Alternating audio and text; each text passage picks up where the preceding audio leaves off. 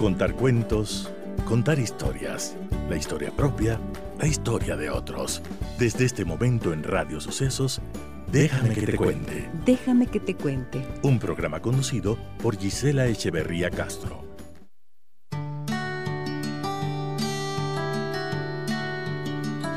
Amigas y amigos de Radio Sucesos, tengan ustedes muy buenos días, bienvenidas, bienvenidos. En esta mañana de viernes vamos a tener la banda sonora. Nuestra banda sonora ha visto ya pasar algunos, um, algunos personajes, algunas personalidades de nuestro país y hoy tengo el inmenso gusto de compartir la banda sonora de la vida de Juanita Neira Malo, escritora, ecuatoriana queridísima, autora de cuentos infantiles y estará con nosotros en brevísimos instantes. Todos estamos hechos de música. Hoy presentamos la banda sonora de mi vida.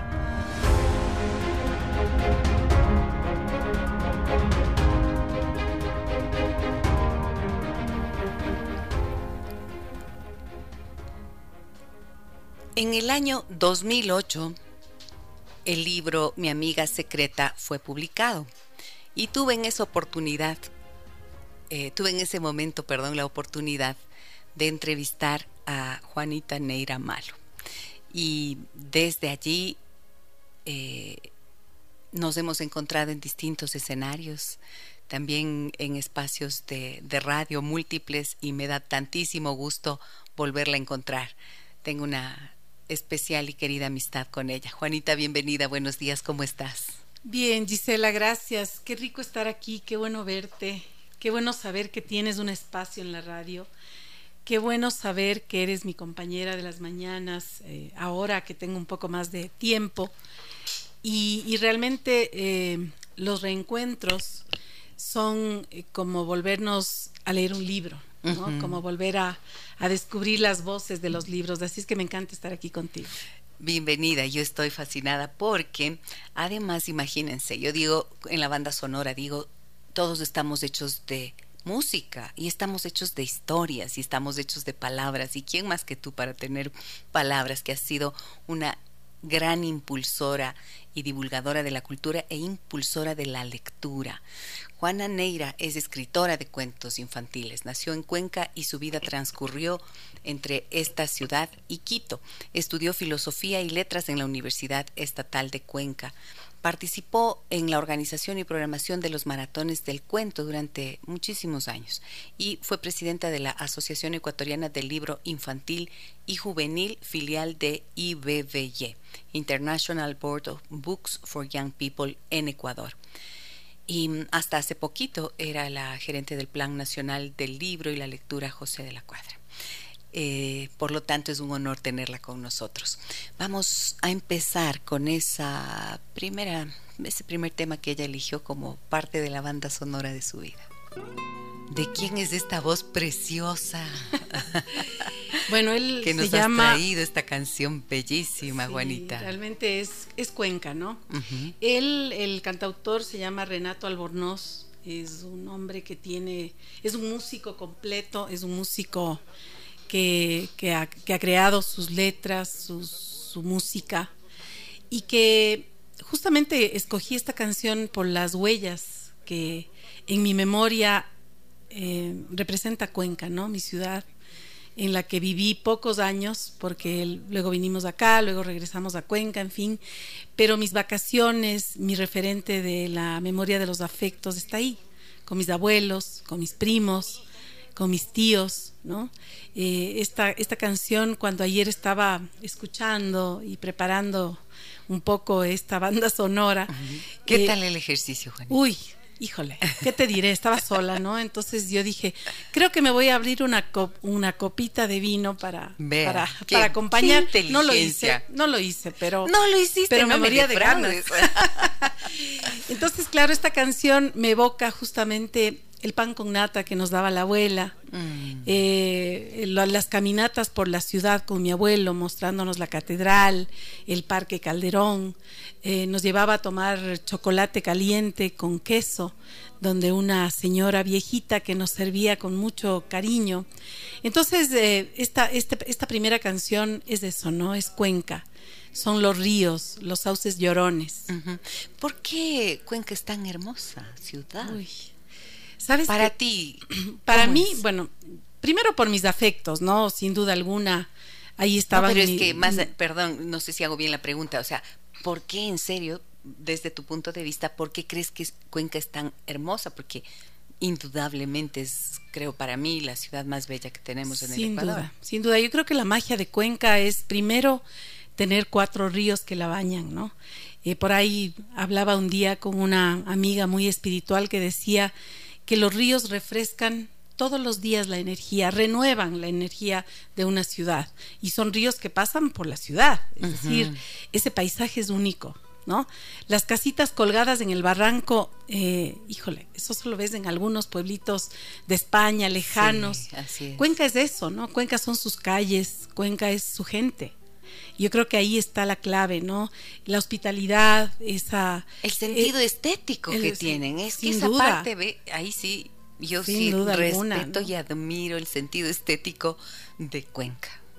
los, cuencanos que han hecho esta maravilla de ciudad. Sí, sí, sin duda, incluso eh, la distribución de la ciudad es armónica, tiene eh, su mismo color, su mismo tono.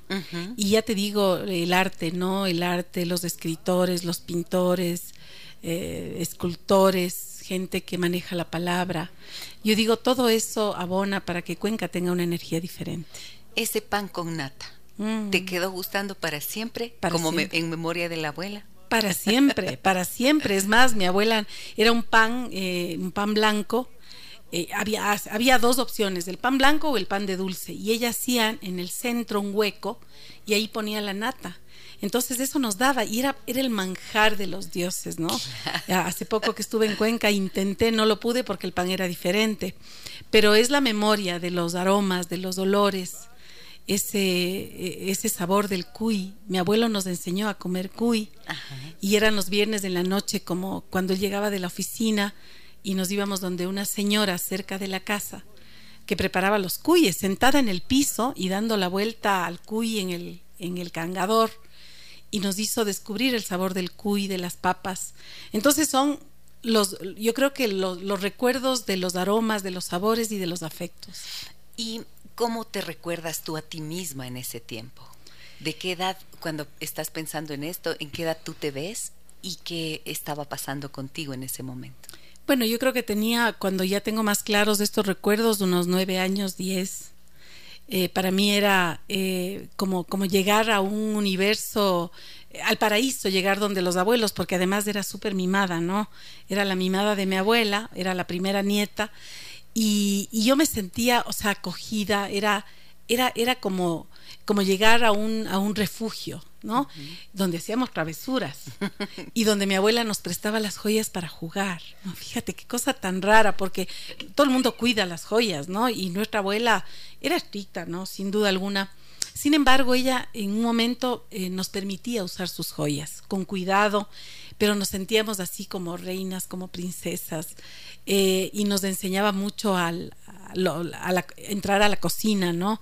Cuando preparaban un dulce de guayaba, recuerdo que el olor invadía la cuadra de la, de la casa, de todo el barrio, digamos así, y nos enseñaba a, a, degustar, a sentir los, los aromas, las texturas de, de esas guayabas que ella preparaba. Entonces, o sea, siento tan aromático. Si me acuerdo de esa época, creo que fue inmensamente feliz. ¿Y ya estaban en ti las letras, las palabras, los libros? ¿Ya formaban parte de tu vida? Mm, no, curiosamente no. Yo, bueno, mi abuelo leía mucho porque él era abogado. Él nos leía, nos más que leernos, nos contaba historias después de la merienda. Era, él hablaba de, de unas historias que él contaba que eran un poco miedosas. Eh, y todos los, los primos juntos escuchándole al abuelo. Era, la palabra de él era era como una, no sé, como un, como un atractivo no veíamos tele, sino le oíamos las voces a él, a mi abuela. Mis padres también contaban esas historias. Entonces yo crecí con esas historias orales que se iban transmitiendo de generación en generación. Y más bien, mm, yo creo que llegan la, palabra y las letras tardíamente a mi vida, ¿no? Yo creo que fue cuando, eh, casi terminando el colegio, con el, estímulo de un gran profesor que, que pudo abrir esas esclusas en mí del amor por los libros. Em, sin embargo, cuando yo tendría unos 12 años, empecé a escribir curiosamente, porque no, no era una buena lectora en esa época, porque además de, me divorcié de los libros entre los 13 años porque me mandaron a leer El Quijote en una semana. 1200 páginas, castellano cuando antiguo. Nos mandaban a leer la Ilíada. Exacto, esas cosas rarísimas. Y además en castellano antiguo yo no entendía nada y tenía que hacer una monografía en el fin de semana, o sea, horrible, ¿no? Pero empecé a escribir porque no sé por qué, ni cuándo, ni cómo empezó, que me fijaba mucho en lo que pasaba alrededor. Y las cosas que me dolían o me ponían feliz, quería dejarlas como guardadas en algún sitio. Entonces empecé a escribir cositas. Como una especie de, diario personal. Mm, ¿O no llegaba no, tanto? No llegaba a ser un diario, pero, eh, por ejemplo, se murió un amigo de mi papá que era muy querido, entonces escribí palabras para él. Un día mm. eh, me peleé con mi hermana y le escribí una carta, ¿no? Entonces, fue ahí cuando yo empecé a relacionarme o a encontrar en la palabra una salida. En la palabra escrita, además. En la palabra escrita. Y luego estudias filosofía y letras en la Universidad Estatal de Cuenca. Sí, bueno, no terminé la carrera, estudié dos años de filosofía y letras y fue ahí cuando ya fue el, eh, como diríamos, el flechazo final de mi relación con los libros y con la palabra, ¿no? y ahí fue la primera búsqueda y el primer encuentro que tuve con, con, con devorarme libros. ¿Y mm, te acuerdas alguna de esas historias que contaba tu abuelo, así de esas?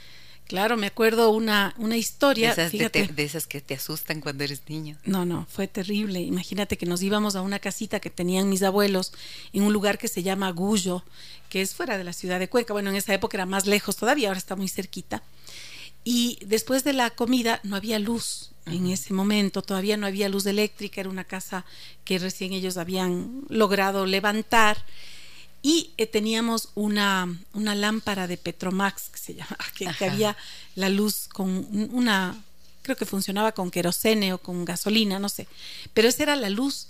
Y el abuelo contaba una historia de un señor que no recuerdo que nos decía que venía en caballo, que usaba un poncho largo y que él eh, viajaba desde Cuenca hasta un bosque cerca de donde estábamos. Ay, por favor. Eh, venía este señor porque buscaba la voz, le buscaba a una amada que había perdido. Parece que había muerto, pero él, él la, vio como, o sea, la sentía como desaparecida y que venía eh, eh, galopando en un caballo grande que llegaba a este bosque y que en el bosque él se encontraba con una pequeña hada que le contaba la vida de esta persona que, que él buscaba, ¿no? De esta amada que él perdió y que soplaba un viento, decía mi abuelo. Eh, era muy oscuro este bosque y él se bajaba, se acostaba en el, digamos, en el piso del bosque y esperaba que esa voz le cuente lo de lo que pasaba con su amada en esa otra vida. Era algo miedoso. Bueno, ahorita no, te, no tengo todas las aptitudes para contar lo miedoso que era porque mi abuelo cambiaba la voz y decía, y entonces este hombre se subía en el caballo, y, híjole, y nosotros... Y un rato de esos, sonó, un, había un viento que entraba por algún lado y era, sonaba así. Y todos aterrorizados y claro, y el abuelo, entonces le decíamos, abuelito, ¿y esto qué suena aquí? Decía, puede ser que ese hombre esté cerca de aquí. Ay, no. No podíamos dormir esa noche, obviamente. Me muero.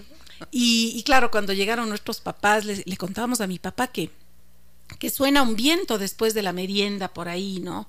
Porque todas las noches sonaba, además, ya nos cambiaba la historia, ya no contaba mucho del hombre del caballo. Y una noche mi papá revisando encuentra que había un huequito en la pared, eh, que era una pared de madera, que en la noche soplaba un poco más de viento, ¿no?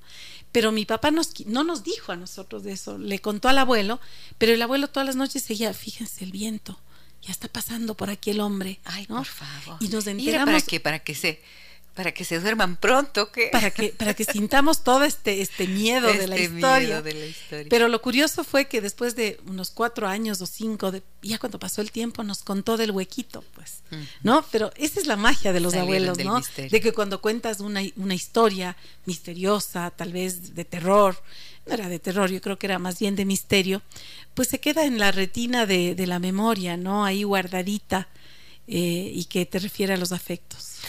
Y mm, estos afectos, tú empezaste a, plasmarlos entonces en tus escritos, estas memorias, porque en la mente de un escritor, ¿cómo se van armando las historias si no es en base precisamente a todas esas otras historias de las que su mente se ha nutrido antes? ¿Es así? Sin duda. Yo creo que, a ver, primero tienes que leer mucho para empezar a descifrar y a escuchar estas voces que de alguna manera te habitan, ¿no? El momento en que te metes en un libro, esas historias, esas voces, esos personajes se van apoderando de ti de alguna manera, ¿no? Entonces, eh, mucho tiempo después yo ya empecé a, a descubrir estos, este, estas voces que habitan en los libros. Pero te digo, y soy honesta contigo, Gisela, fue cuando empecé a hacer mi programa de radio, que hablaba solo de literatura y que lo que quería es promover justamente la lectura, en donde pude conocer un universo que iba más allá de, de los libros. ¿no? ¿Por qué? Porque yo en ese programa leía en voz alta justamente para, para atraer, para convocar a la lectura. ¿no? y, y luego empecé a conocer autores, empecé a conocer a los, a los, a los a los protagonistas de estos libros y eso me impulsó aún más a esa búsqueda. Hasta que hice un taller creativo con nuestra querida amiga María Fernanda Heredia, eh, un taller de escritura creativa y, fue ahí donde empecé a descubrir que algo, algo me estaba zumbando en el, en el oído y en el corazón y que tenía algo que contar. Y qué bueno que existen esas iniciativas, ¿no? Que permiten que aflore esos talentos que están allí, muchas veces tantas palabras que están por decirse y hacerlo a través de la palabra escrita. Creo que es maravilloso porque queda plasmado y entonces se convierte el libro en este objeto que contiene tu pensamiento, tu sentimiento, tus creencias acerca de la vida, tus valores, y allí es en donde está. Mm, vamos con un tema más, el siguiente, por favor, de la banda sonora de la vida de Juanita Neira Malo. El, el maravilloso Serrat. ¿Y por qué elegía? ¿Por qué esta canción, Juanita? Bueno, te cuento que Serrat es parte de mi piel, creo yo, ¿no? Eh, más allá de la banda sonora. Híjole, más allá de la banda sonora, eh, yo creo que Serrat marcó mi vida desde, yo creo que desde los 14 años, ¿no? Fue una un amor a primera vista que hasta ahora dura, porque él está porque eres una mujer fiel. Soy una mujer fiel.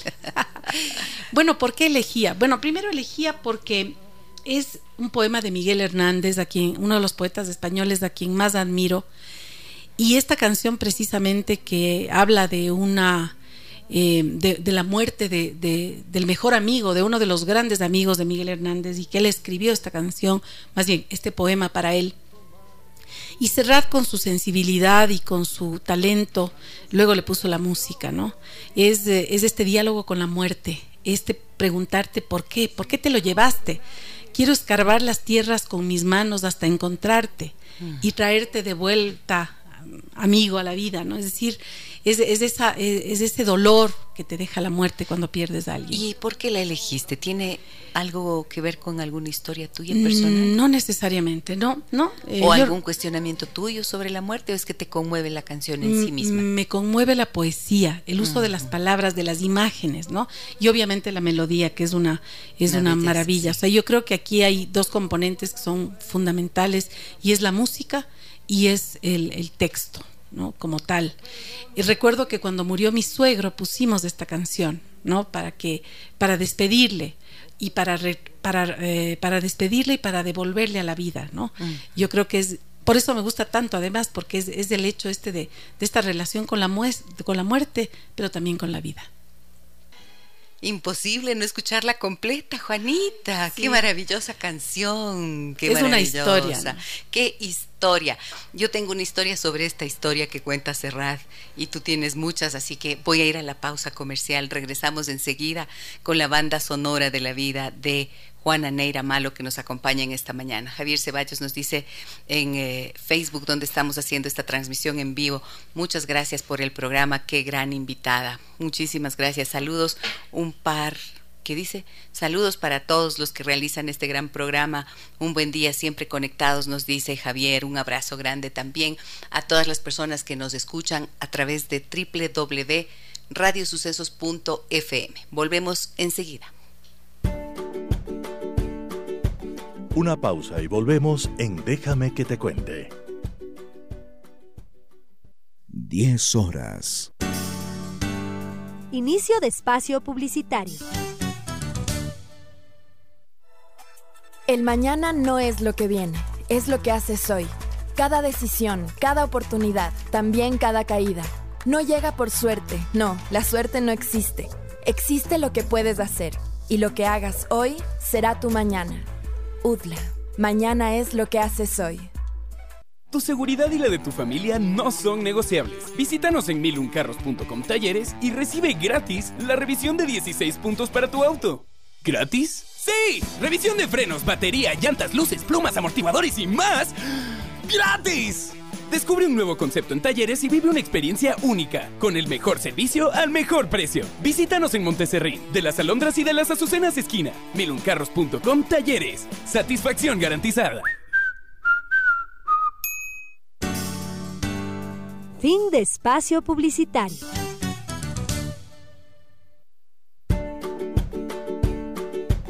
Estamos de regreso en Déjame que te cuente con Gisela Echeverría. Déjame que te cuente. Déjame que te cuente.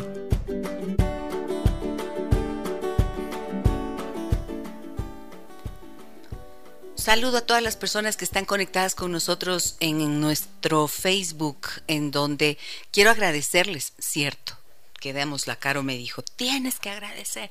Por supuesto, les agradezco muchísimo, ya somos 11 mil dentro de esta comunidad, así que estoy muy contenta y agradecida con todos ustedes por eh, seguirnos y por interesarse en los temas que aquí proponemos. Hoy, viernes, banda sonora, la banda sonora de Juana Neira.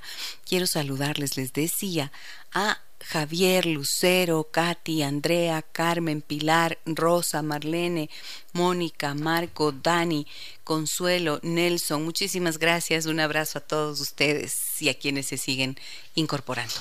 Juanita, historias de la historia de Penélope que nos cuenta Joan Manuel Serrat. ¿Por qué elegiste esta canción como la banda sonora de tu vida? Bueno, primero porque Serrat. Segundo porque en un momento de mi vida fui Penélope. No. A ver, a ver, a ver. No, no esa Penélope. Te quedaste en el, en el andén con tus zapatitos de tacón. no. no me digas. No esa Penélope, pero eh, estuve, o sea. Con tu bolso de piel marrón. y sus zapatitos ¿Y tus zapatitos de tacón. Eh, a ver, en, una historia, en una historia de vida de porque yo un tiempo hice teatro. Entonces, eh, en un personaje que me acuerdo un día estábamos eh, practicando una obra que ya ni me acuerdo cuál era, este Gisela, pero me pusieron el nombre de Penélope. Ya. Y cuando escuché esta canción me desbordé porque dije, híjole, ¿cuántas Penélopes hay en el mundo?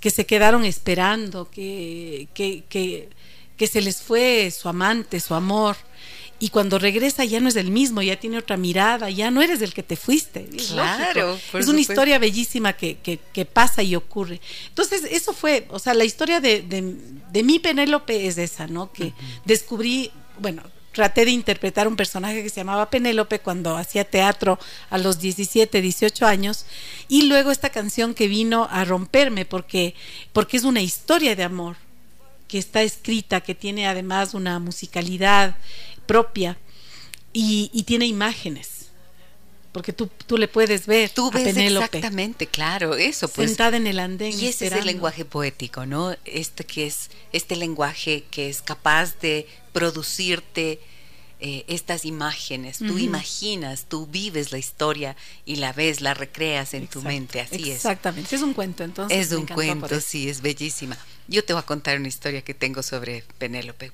Cuando mi hija tenía unos cinco añitos, yo también amante de Serrat, por supuesto, y mm, escuchaba esta canción y mi hija, y yo planchaba, me acuerdo, una tarde de domingo, planchaba la ropa y mm, ella estaba jugando, tenía cinco añitos, y entonces eh, escuchábamos y me dice, ¿quién es Penélope, mamá?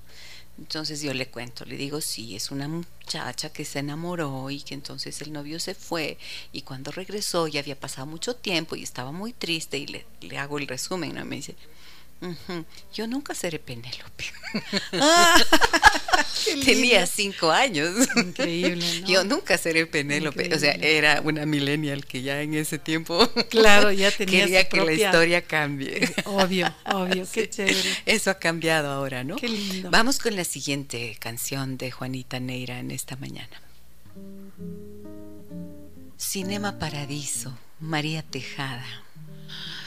Te veo suspirar con esta canción, Juanita. A ver, primero la voz de María Tejada, ¿no? Yo, yo admiro muchísimo a, esta mujer eh, que ya se fue del país de nuevo. Pero María Tejada yo creo que es un referente de, nuestro, de nuestra música. Y Cinema Paradiso, ¿por qué? Porque, bueno, esta canción es la banda sonora de la película del mismo nombre del director Giuseppe Tornatore pero en mí caló, eh, esta canción me ha gustado siempre. Nunca he terminado de ver la película, fíjate qué cosa tan extraña. Me pasó lo mismo. Me ha pasado no, como dos no he veces. terminado porque empiezo, pasa algo, o sea, algo me ha jugado en contra de terminar de ver la película. Sin embargo, esta música a mí me caló desde el principio y cuando le oí cantar a María Tejada, o sea, se me, se me metió en el alma y, y por eso me gusta tanto esta canción. O sea, y, yo digo que la música es así, igual que los libros, igual que, el, que un buen vino, ¿no? Si un libro te llega y a otro le parece que es un mal libro, ya te llegó a ti, quédate con él. Si un vino te gusta, a ti, así sea el, el más malito que existe, te gustó a ti, lo disfrutaste ese rato y se quedó contigo. La música es igual. Entonces eso pasó con esta canción. ¿Y te ha acompañado en algún momento especial? Mucho. Fíjate que le programé muchas veces en, mi programa de radio en Sueños de Papel eh, y, y cuando escribo siempre le pongo a María Tejada y siempre está esta canción ahí rondando por ahí. Claro, es que es así, por algo la eliges de manera tan protagónica, ¿no es cierto? Porque cuando vas a hacer una selección, no sé, agarras una punta de, del ovillo de, de, esa madeja que, de ese ovillo, de esa madeja que está en tu mente, en donde se han ido mm, tejiendo las historias de tu vida. ¿Y qué, te acuerdas qué escribiste con esta canción? Híjole, no, no necesariamente, porque, bueno, tengo varias cosas ahí empezadas, entonces de rato menos pensado empiezo a trabajar en la, en, escribiendo y pongo música y tengo ahí ya una, una selección y siempre aparece esta, esta canción de Sidema Paradiso que me encanta. Eres un pedazo de luna fue un libro que publicaste en el 2014, Romeo en 2012, Mara en 2011, La Nube 2010, Se necesita un superhéroe en el 2009 y Mi amiga secreta fue con quien partiste, ¿no es cierto? así es. ¿Qué son los libros para ti? ¿Qué son qué significan en tu vida estos libros que tú has escrito? ¿Y por qué elegiste la literatura infantil? Yo creo que, no sé si yo elegí la literatura infantil, es, o ella te extraño. No sé, tal vez, tal vez se dio ahí un intercambio de, sensaciones, porque fíjate que cuando eh, empecé a escribir, leía mucha literatura infantil, cosa curiosa, porque ah, en esa época tenía que preparar mucho para mi programa de radio de los viernes, en donde hablaba de literatura infantil. Y no sé por dónde me enganché por ahí. Y luego de, esta, de este taller que hice con la Fer Heredia, eh, empecé a descubrir algunas voces mías que no conocía. Y cuando escribí Mi amiga secreta fue de una manera tan, eh, tan impensada, porque una historia de una niña que es traviesa y la gente me ha preguntado, ¿y por qué tú eras esa niña? No, no, no, sí era traviesa yo bastante, pero lo que quise con, con ese libro es reivindicar las travesuras de los niños, porque nosotros queremos que los niños sean amaestrados para que funcionen como pequeños adultos. ¿no? Y las travesuras hacen la diferencia. Esos niños que exploran, que buscan, que sí, que nos, poten, nos ponen las de patas arriba a los adultos, pero esos son los niños que hay que recuperar. Entonces, por eso escribí Mi amiga secreta. Entonces, ese libro tiene una, eh, un, momento especial en ese sentido. Y porque fue el primer libro, ¿no? Luego viene, se necesita un superhéroe que habla del famoso bullying. Y decidí escribir ese libro porque yo fui bulleada cuando era niña en la escuela. Y, y claro, tengo, tengo esos recuerdos tan presentes y quise obviamente no sé si sanar, pero por lo menos sacar algo que estaba estorbando adentro. Entonces me inventé esta historia de unos dos niños que van a la escuela y que hay un, Beto grandulón que les empieza a molestar, que les pone apodos, que les pega, que les quita las canicas, etcétera. Y que obviamente me ha dado muchas satisfacciones de ese libro en el sentido de que eh, los niños que han leído este libro han podido poner sobre el tapete y han podido poner en palabras Oiga, mi prima me dice que soy gorda y que soy fea. No, mi hermano me dice que soy tonta. O cada vez que voy a la escuela, o me acosa el profe, o... Es decir, los chicos han podido a través de esta historia contar esas historias que duelen, ¿no? ¿Cuál fue tu historia de dolor en ese sentido?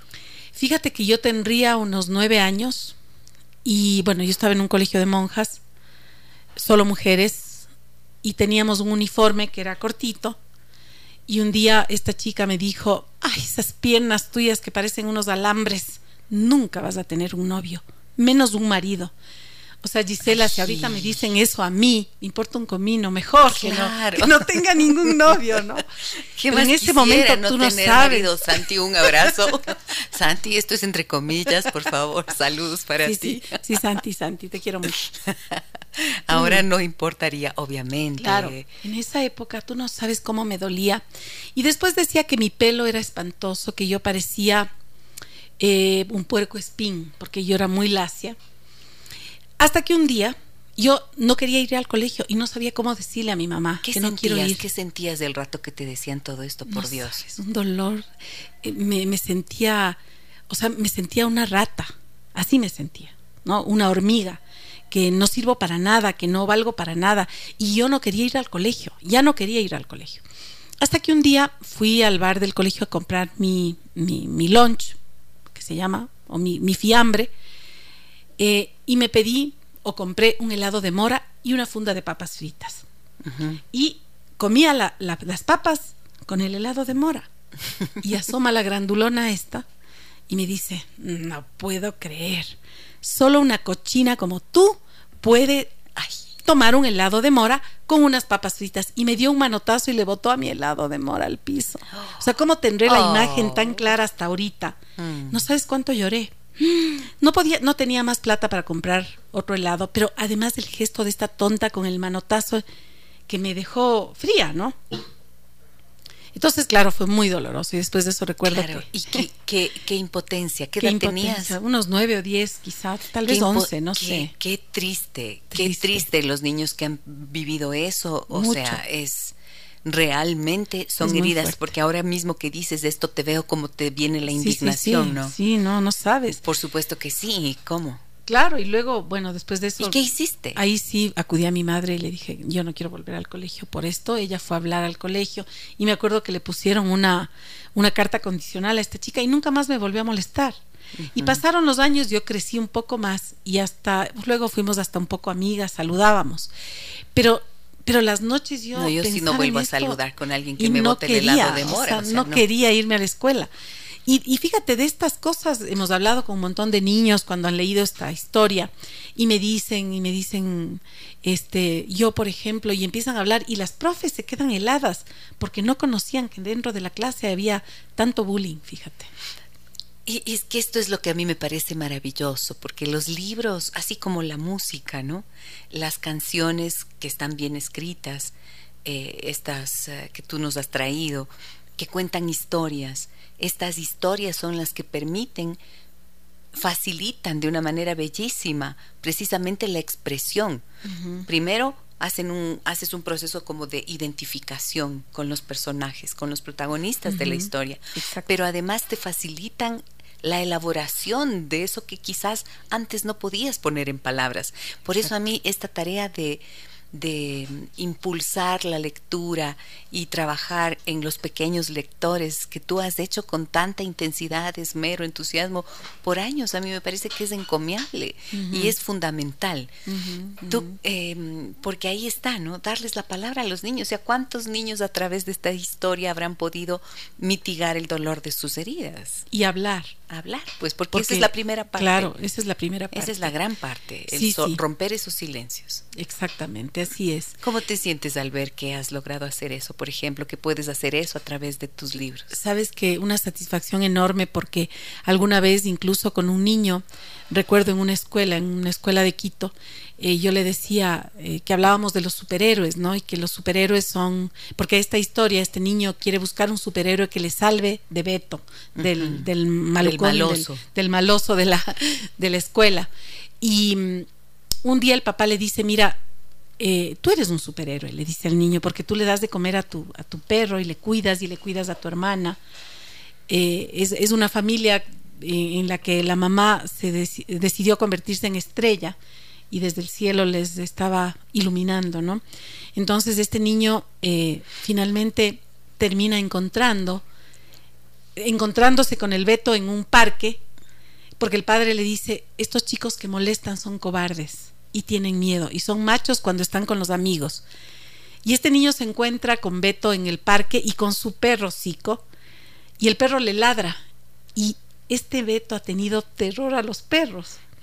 Entonces dice, te pido que no le vuelvas a acosar a mi hermana ni a decir que es una gorda, que es una tal y una cual y que no me no les quites a mis amigos la pelota, en fin. Y él dice, sí, sí, te prometo, pero por favor que se, que se calle tu perro y que no me ladre. Tenía terror al perro. Y nunca más este niño, digamos, volvió a molestar. Pero él regresa a su casa y le dice, papá, lo logré. Hablé con él cara a cara y le dije que no nos moleste más. Y el, el guagua se va a dormir y se da cuenta que el verdadero superhéroe era su padre. Entonces hay una imagen en que el, que el padre estaba lavando la ropa, estaba ayudando a hacer deberes, estaba preparando la lonchera y que para el hijo su verdadero superhéroe era su papá y su mamá que estaba convertida en estrella. Me ha encantado esto que esta forma tan tan tan eh, bella que acabas de, eh, de compartir y estaba pensando que em, qué palabras tan adecuadas, tan suaves, tan respetuosas, para poder, por ejemplo, utilizar esta metáfora que tú has usado, ¿no? Para, por ejemplo, decirle a un niño que ha perdido a su madre, que ha perdido a su padre. ¿Puedes repetirla? Me encantó. Eh, la mamá de, de Nico decidió convertirse en estrella. Y desde el cielo. Y desde el cielo está iluminando la vida de él, de su hermana Luca y de su papá.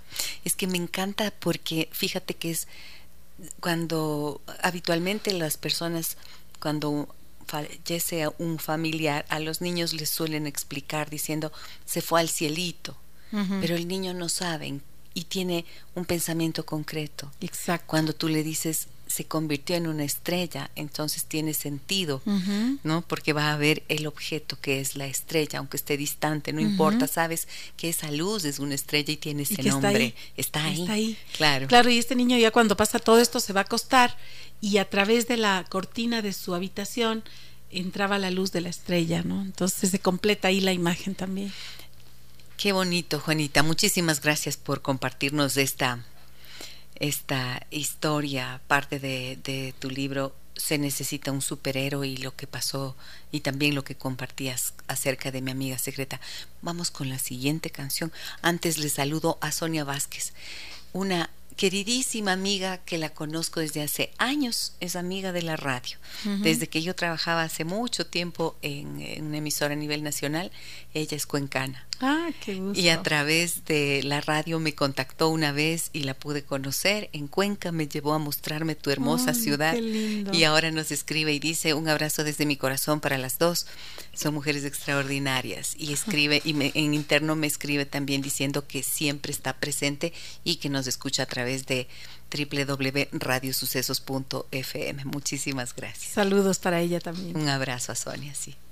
Maravilla que nos has traído, Juanita. Bueno, esto es... ¿Y por qué es parte de tu banda sonora? Adagio, Secret Garden. Este grupo irlandés sueco es un dúo de un hombre y una mujer. Eh, bueno, se han metido en mi vida desde muchos lugares, desde muchos espacios, ¿no? Y yo creo que es eh, la música con la que más em, me he reconciliado con la vida. Fíjate, Secret Garden, ese jardín secreto que tenemos todos en, nuestro interior, em, cada vez que escucho la música de ellos, porque hay otra que se llama justamente la canción de Secret Garden y este adagio, y hay otra que se llama Nocturne, que, o sea, son, son esos violines que, a uno le estremecen. Que te conmueven. A mí se me hace el ñudo en la garganta de inmediato. Exactamente, ¿no? Y aparte de eso, yo creo que esta, melodía. Em, un día participé en un, ejercicio de miradas, de, vernos los ojos en cuando alguna vez hice el enneagrama. Y esa música se quedó clavada en mi corazón porque descubrí en los ojos de los compañeros y compañeras de, esa vivencia eh, ojos que chiquitos, ojos grandes, ojos profundos, ojos alegres, ojos tristes. Entonces a mí Secret Garden me remite a eso, a ese jardín secreto que habita en las miradas. Por eso me gusta tanto, por eso me gusta tanto. Hermoso, hermoso y gracias por traernos, por traernos esta canción. No es una canción, ¿cómo se dice? ¿Canción? Es una canción, sí, es, una es una música eh, de Irlanda, o sea, son, como te digo, son, ella, él es irlandés me parece, o ella es irlandesa y él es sueco, ya no me acuerdo, pero son de... ¿Tú viste que este, esta canción es banda sonora de una película, eh, de, de la película... 2046. Ah, no, no, no. No, la conoces. Bueno, les recomiendo a todos, búsquenla en, en YouTube. Está la, la película, la pueden ver completa. 2046. es, em, es una película china. Mm. Con una fotografía espectacular. Está considerada como una de las obras de arte del cine contemporáneo. Ah, qué bonito. Y tiene dos. Es una historia, la historia de un periodista que escribe unas memorias amorosas y se desarrolla en el año 2046. Ay, qué chévere, ya la voy a buscar. Eh, y, bueno, es como parte de, de unas de mis historias favoritas, no sé por qué será, pero tienen que ver con los amores frustrados. Mm. ¿no? Y esta es una de esas. Es obra de arte y ahí tienes este, este tema, es banda sonora también. Ay, ay, ay. Me pongo romántica con esa música que me traes. Juana Neira Malo, ¿qué hay de tu maternidad? ¿Cuál ha sido la banda sonora que ha estado presente en tu maternidad? Híjole, pues muchas, ¿no? Em, fíjate que, bueno, la primera y la principal, creo yo, eh, las canciones de mi abuela cuando nosotros éramos niños, mi abuela nos cantaba unas canciones para hacernos dormir. Luego mi papá este también nos cantaba esas canciones para hacernos dormir. Y luego yo les cantaba a mis hijos esas canciones para hacerles dormir. Así. Y ahora que tengo nietos, también les, les he cantado estas mismas esta misma canción, porque es una o dos, creo, para, para hacerles dormir. Y claro, el otro día mi hijo me dijo, mami, por favor, esa canción tan fea, tan triste, no le cantes al Josema. Y recuerdo que el Josema ya sabe tan bien la canción y todas las veces me pide, mamá, eh, eh, vela, por favor, la canción esta del... De, ¿Cómo es? A ver, ¿Puedes tararearla? Podemos bajarla. podría, podría tararle. Señora Santana, ¿por qué llora el niño? Perdón la voz, por, una, manzana que se le ha perdido. Entonces, claro, es medio triste porque se le perdió la, manzana, pero mi nieto goza con esa canción, fíjate.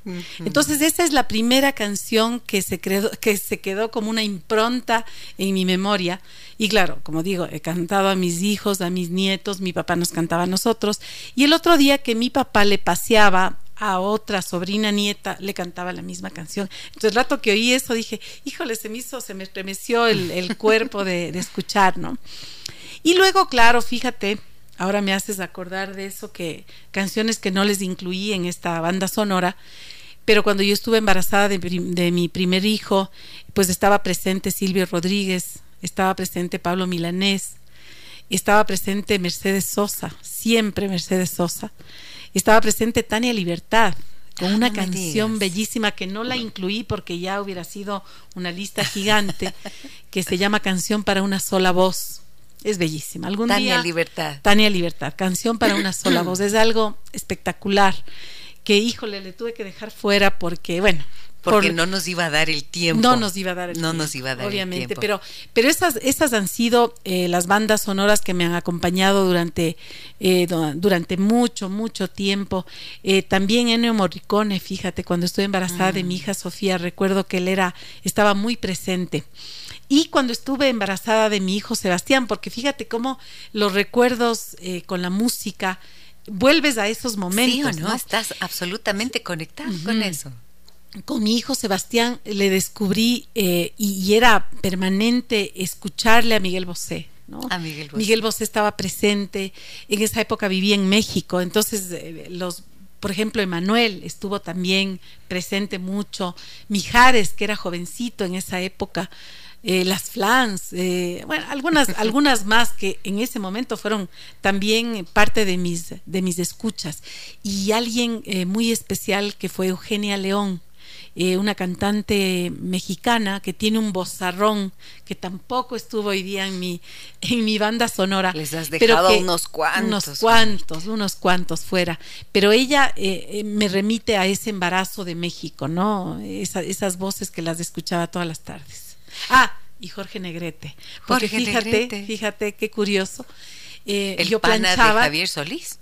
Eh, Jorge También, Negrete. Javier, Jorge Negrete. Era Jorge Negrete, no, el pana, digo. Ah, el pana, el pana, sí. Amigos, eran tres voces en el cielo. Jorge Negrete, eh, Javier Solís y nunca me acuerdo el tercero, no el sé otro, ¿cómo es el otro mexicano Pero tan eran tres, ¿no es cierto? Que murieron juntos. Pedro Infante. Eso, Pedro eso. Infante, no que murieron juntos, sino que estaban, ya, muertos, jóvenes, habían Fíjate que las tardes en México mi marido estaba haciendo su especialidad y yo le tenía a mi hijo Martín chiquito y estaba embarazada del Sebas y las tardes planchaba pues la ropa que había que planchar y veía las películas antiguas mexicanas esas, con Sara García, con Jorge Negrete y la, la canción y la, las voces de estos personajes, pero especialmente de Jorge Negrete, me remiten a esos momentos también.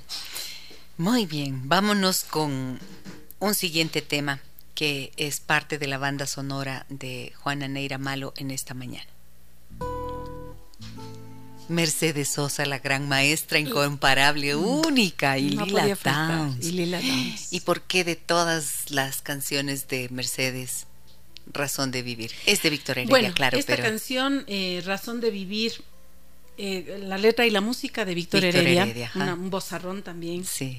Pero me encantó esta versión cuando eh, ya en los últimos momentos de la vida de Mercedes Sosa seguía cantando la negra o sea, qué necia, qué, qué pasión, ¿no? Y haciendo dúo con Lila Downs, o sea, me, encantó, ¿no? Y esta la escucho todas las semanas. ¿En serio? Eh, porque me gusta. Y además, eh, la letra, ¿no? Razón de vivir mi vida.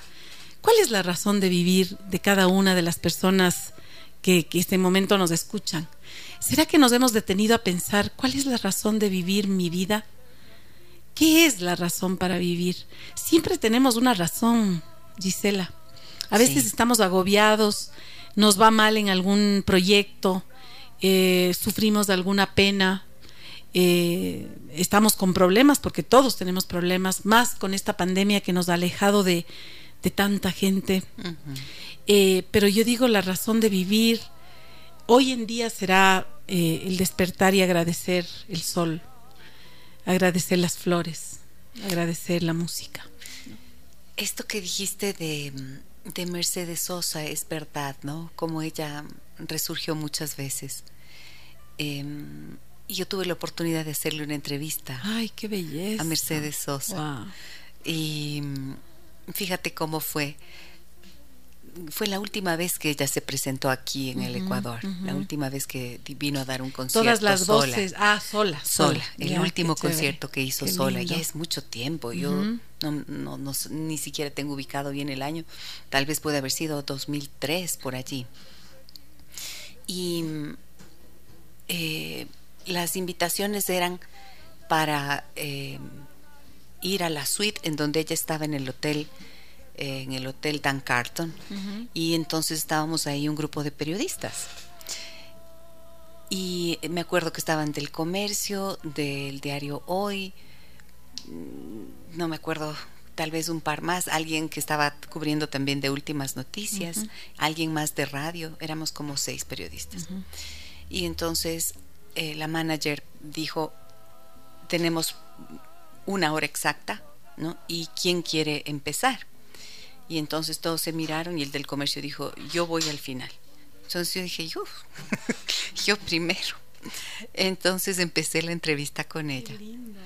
Y mm, recuerdo esto así tan, eh, bueno, yo era una amante de Mercedes Sosa, he sido toda la vida, desde que la conocí cuando yo tenía 16 años.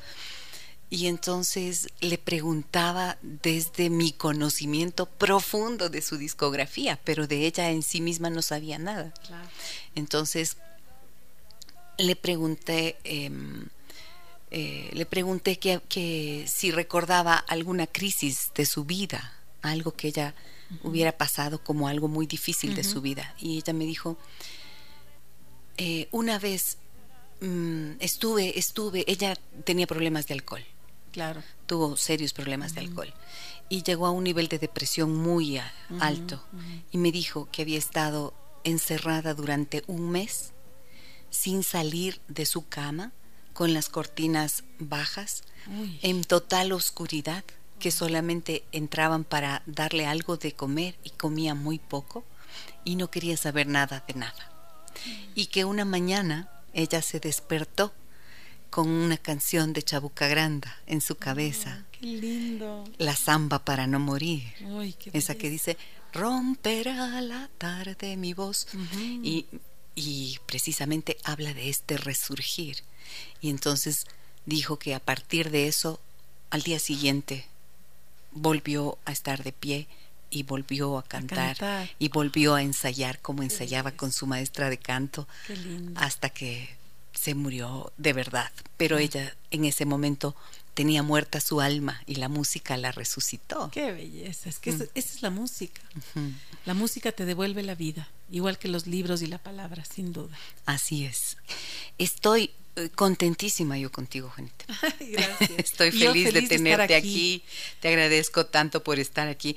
Mira lo que me dicen en, eh, en nuestro Facebook que nos están siguiendo por aquí. Me dice, Andrés, ¿dónde estaba? Un mensaje tan bonito. Ah, nos dice, buenos días señoras bonitas. El ah. vea, ya nos echaron un piro, pues estuvo bueno eso. Nunca está de más un piropito. Nunca está de más un hito así de estos tan bonitos. Vuelves a creer en ti. dice, un pelín atrasado, pero acabo de llegar. Ya está haciendo, ya está diciendo que está aquí con nosotros, que nos acompaña. Paula Gabriela, Consuelo Esteves, Paulina Román, eh, ¿Dónde está Luis Eduardo Arias? Paula dice, buen día, hermosas mujeres, qué belleza de canción, una entrevista de lujo, acaricia el alma y el espíritu, felicitaciones. Muchísimas gracias, qué lindo. Mónica Granda, Miriam Ortiz, muchas gracias por estar acompañándonos en esta mañana. Tengo mensajes también acá en el 099 556 3990. ¿Qué me dicen? Una pregunta para Juanita. ¿Puede compartirnos qué libro marcó su vida y cuál nos podría recomendar? Saludos y se le extraña en la radio. Sofía dice. gracias, Sofía.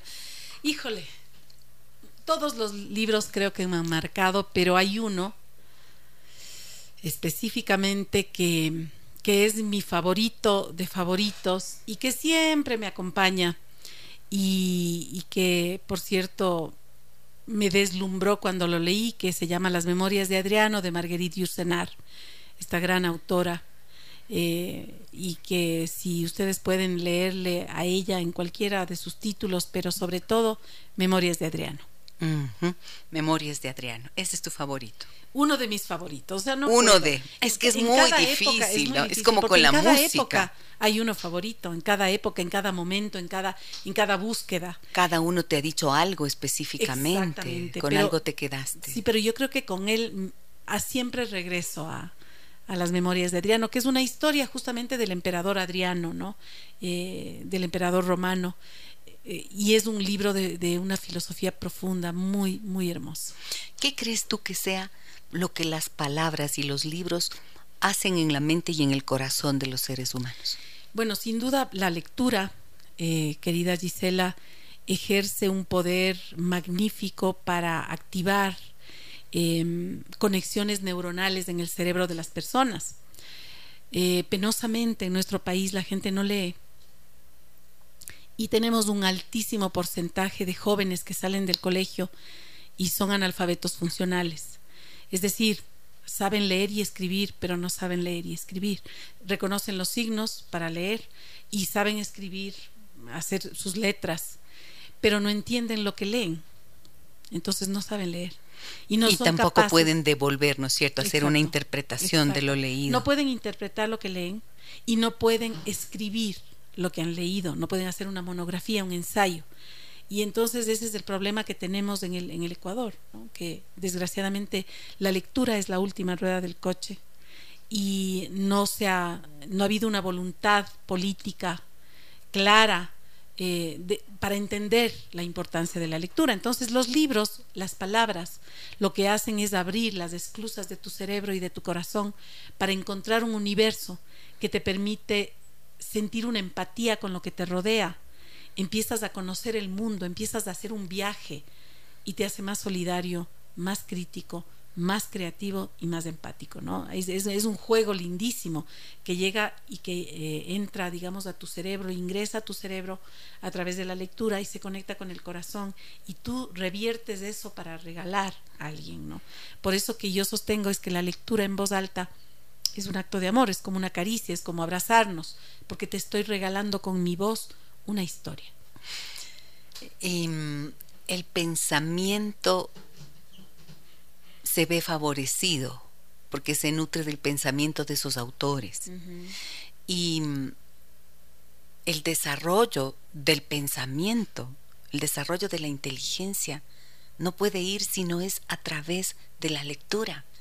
Y yo resiento también cómo eh, cada vez se ve leer menos ¿no? a la gente. Por ejemplo, incluso en la formación de personas adultas, gente que está estudiando, por ejemplo, formándose, haciendo maestrías, y cada vez se busca la simplificación, los textos más sencillos, los artículos que abundan en Internet y que sirven como en, términos informativos, pero que no te van a dar el rigor, no te van a dar la rigurosidad ni académica ni de pensamiento necesario, por ejemplo, cuando estás formándote como un profesional. De acuerdo. Y cuando tenemos, cuando hablamos en cambio de narrativa, em, tampoco vas a poder comprender más de la vida si no estás haciéndolo de la mano de los grandes autores, porque eso es pues la narrativa una escuela de comportamiento, donde están reflejadas las formas de vida, la conducta humana, la esencia humana.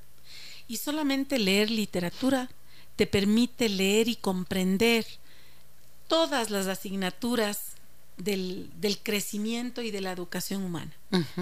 Si no eres un buen lector, no puedes ser un buen matemático. Si no eres un buen lector de literatura, no puedes ser un buen ingeniero, un buen médico, un buen abogado fíjate, porque la literatura te da, te da estas, estas herramientas eh, cognitivas para que tú puedas asimilar mejor lo que estás aprendiendo. Claro, y también nutre tu expresión oral. Sin duda. Porque cuando, cuando ¿qué, ¿de qué palabras? ¿Cómo puedes hablar? Si tu, tu lenguaje se, se, remite a 150 palabras, no, pues hay que ampliarlo precisamente a través de la lectura.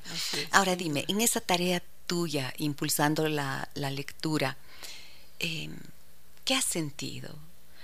¿Sentiste que avanzaste, que, los proyectos que emprendiste tuvieron un, un, final, más allá del impacto que siempre se tiene, pero crees que la repercusión ha sido lo que esperabas o ha sido un camino en el que has, estado, has vivido la frustración?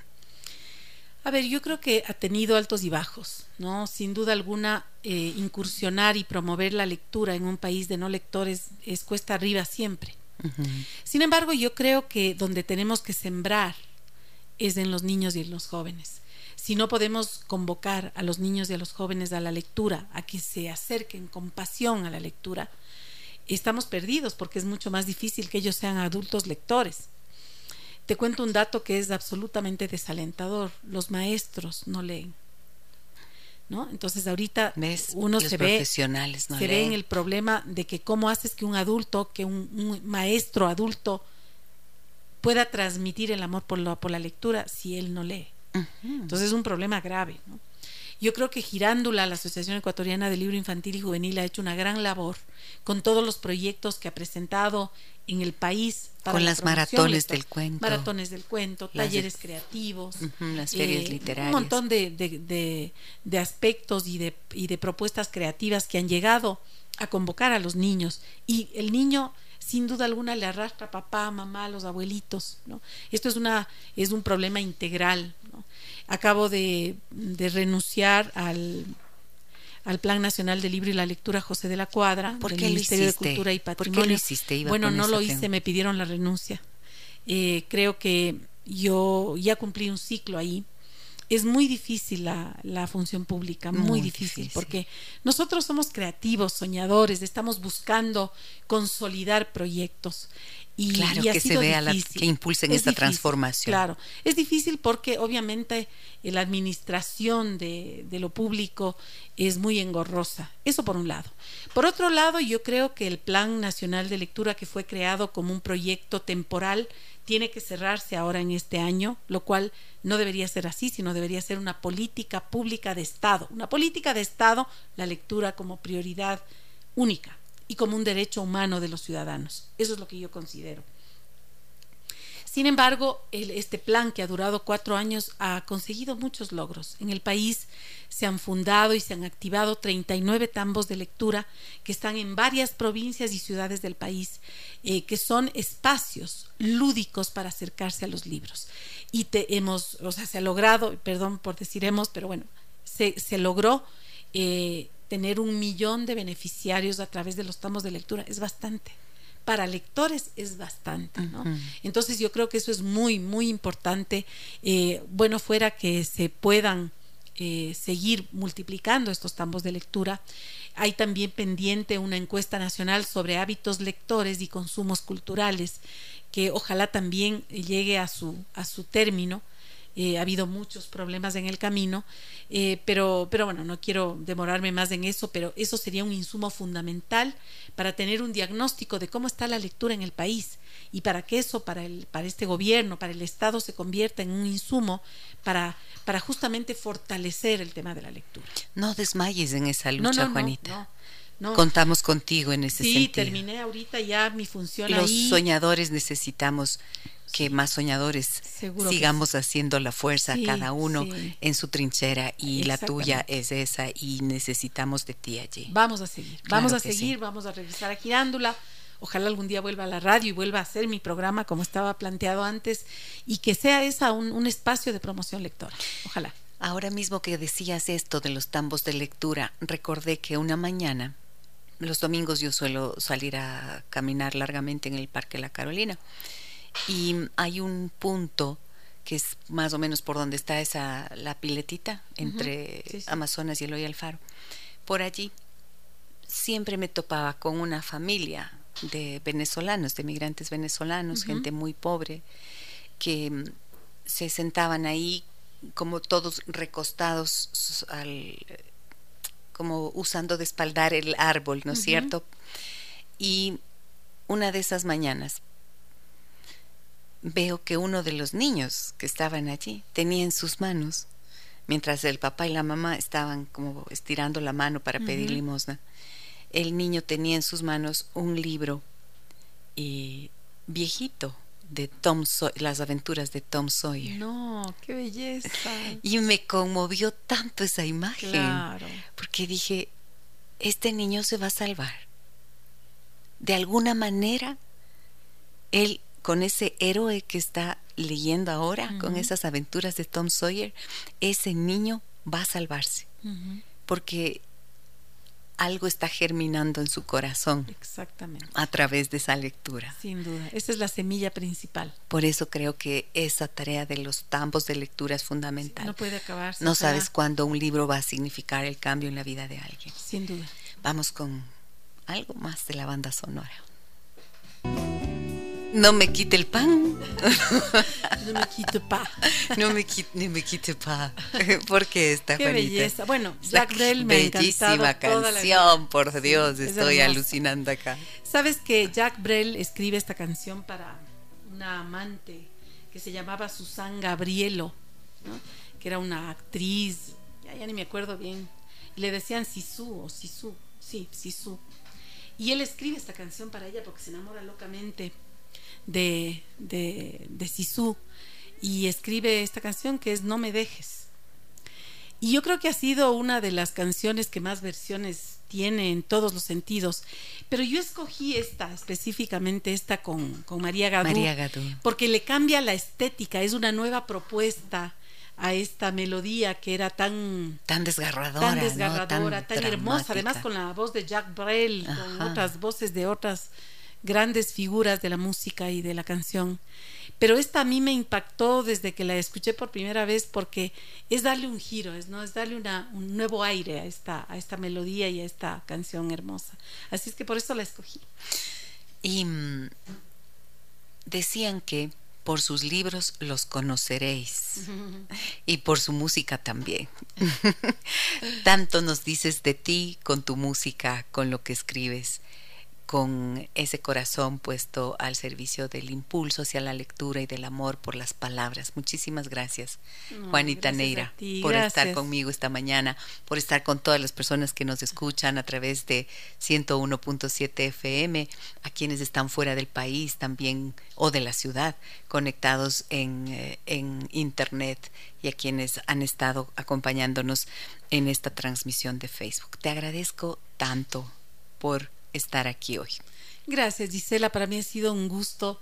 Eh, 101.7 siempre está en mi dial. Eh, es una radio que me acompaña siempre, siempre. Ahora tú, que tienes este espacio tan lindo, tan Gracias. profundo, tan, tan profesional. Y me he sentido tan feliz porque además de eso eh, ha sido una remoción de, mm, de desempolvar sueños, de desempolvar recuerdos, yo creo que la memoria es lo único que nos va a salvar al final, de poder hablar de los libros y de la música que, que son parte de mi vida. Por cierto, se quedó mucha música fuera. Claro que sí. Como los libros que se quedan fuera cuando tienes que escoger para llevarte al, al viaje, al viaje a la isla soñada. Pero ha sido muy, muy lindo compartir contigo esta mañana y, y remover las cosas que, que nos habitan. Una queridísima amiga, una maravillosa mujer una profesional estupenda y me ha dado la alegría de conocer más todavía de ella a través de su música y su palabra. Mónica Castro dice saludos, bellas mujeres, qué bendición escucharlas y saber que sus anécdotas de vida nos conmueven, nos identifican, nos alimentan. Un abrazo muy grande. Gracias, Muchísimas gracias a todos. Gracias, Mónica, un abrazo. Gracias. Abrazo siempre para ti, Juanita. Gracias, igual para ti. Y a ustedes, amigas y amigos, gracias por estar presentes, gracias por escribirnos. Por aquí eh, Sonia me decía en el chat, le escucho en el silencio. Gracias también entonces a quienes desde ese silencio están allí haciendo parte de todo este trabajo que hacemos día a día. El lunes los espero nuevamente aquí en eh, Déjame que te cuente y saben de qué vamos a hablar. ¿Qué pasa cuando la familia de tu esposo o esposa no te quieren? ¡Qué dolor! Bueno, de eso hablaremos. Nueve y media. Que tengan un gran fin de semana. Un abrazo grande a todas y todos. Soy Giselle Echeverría.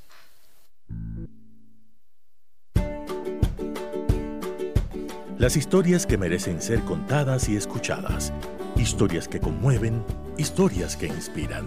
Mañana, desde las 9 y 30, déjame que te cuente. Déjame que te cuente. Con Gisela Echeverría Castro.